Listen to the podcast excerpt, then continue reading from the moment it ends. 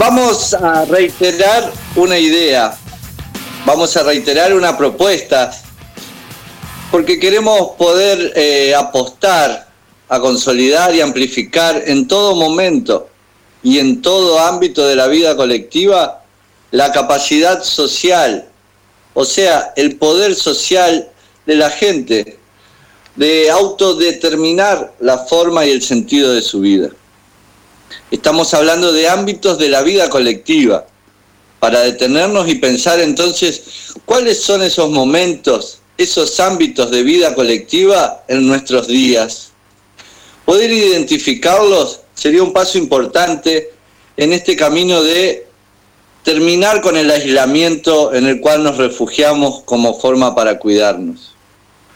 Luego, poder pensar entonces en el poder social, como capacidad a construir, no como algo dado e innato. Poder rastrear los niveles de participación y organización de la comunidad para lograr entonces grados cada vez mayores de autodeterminación en las formas y los sentidos de la vida. Veremos que hay mucho por hacer, veremos también que hay mucho camino recorrido y que hoy el desafío es enorme. Y si te interesa transformar la realidad, o si te movilizan las injusticias, o incluso si te inquieta que te ubiquen en el lugar de espectadores, de espectadoras, entonces es necesario sacudir la resignación y meterse de lleno con la política. ¿Cómo?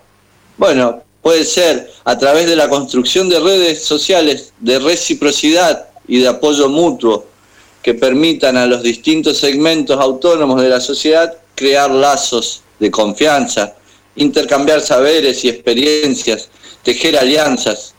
En una palabra, poder asociarse libremente de manera múltiple, variada y elástica, según el problema que se necesita solucionar, según la coyuntura política, según el contexto local o el objetivo, grande o pequeño, que se quiera alcanzar. En la raíz del grito creemos que es necesario elaborar entre todas y todos un nuevo sentido común de la articulación política. Con esto queremos decir entonces una nueva forma de concebir y practicar la acción colectiva y la práctica política.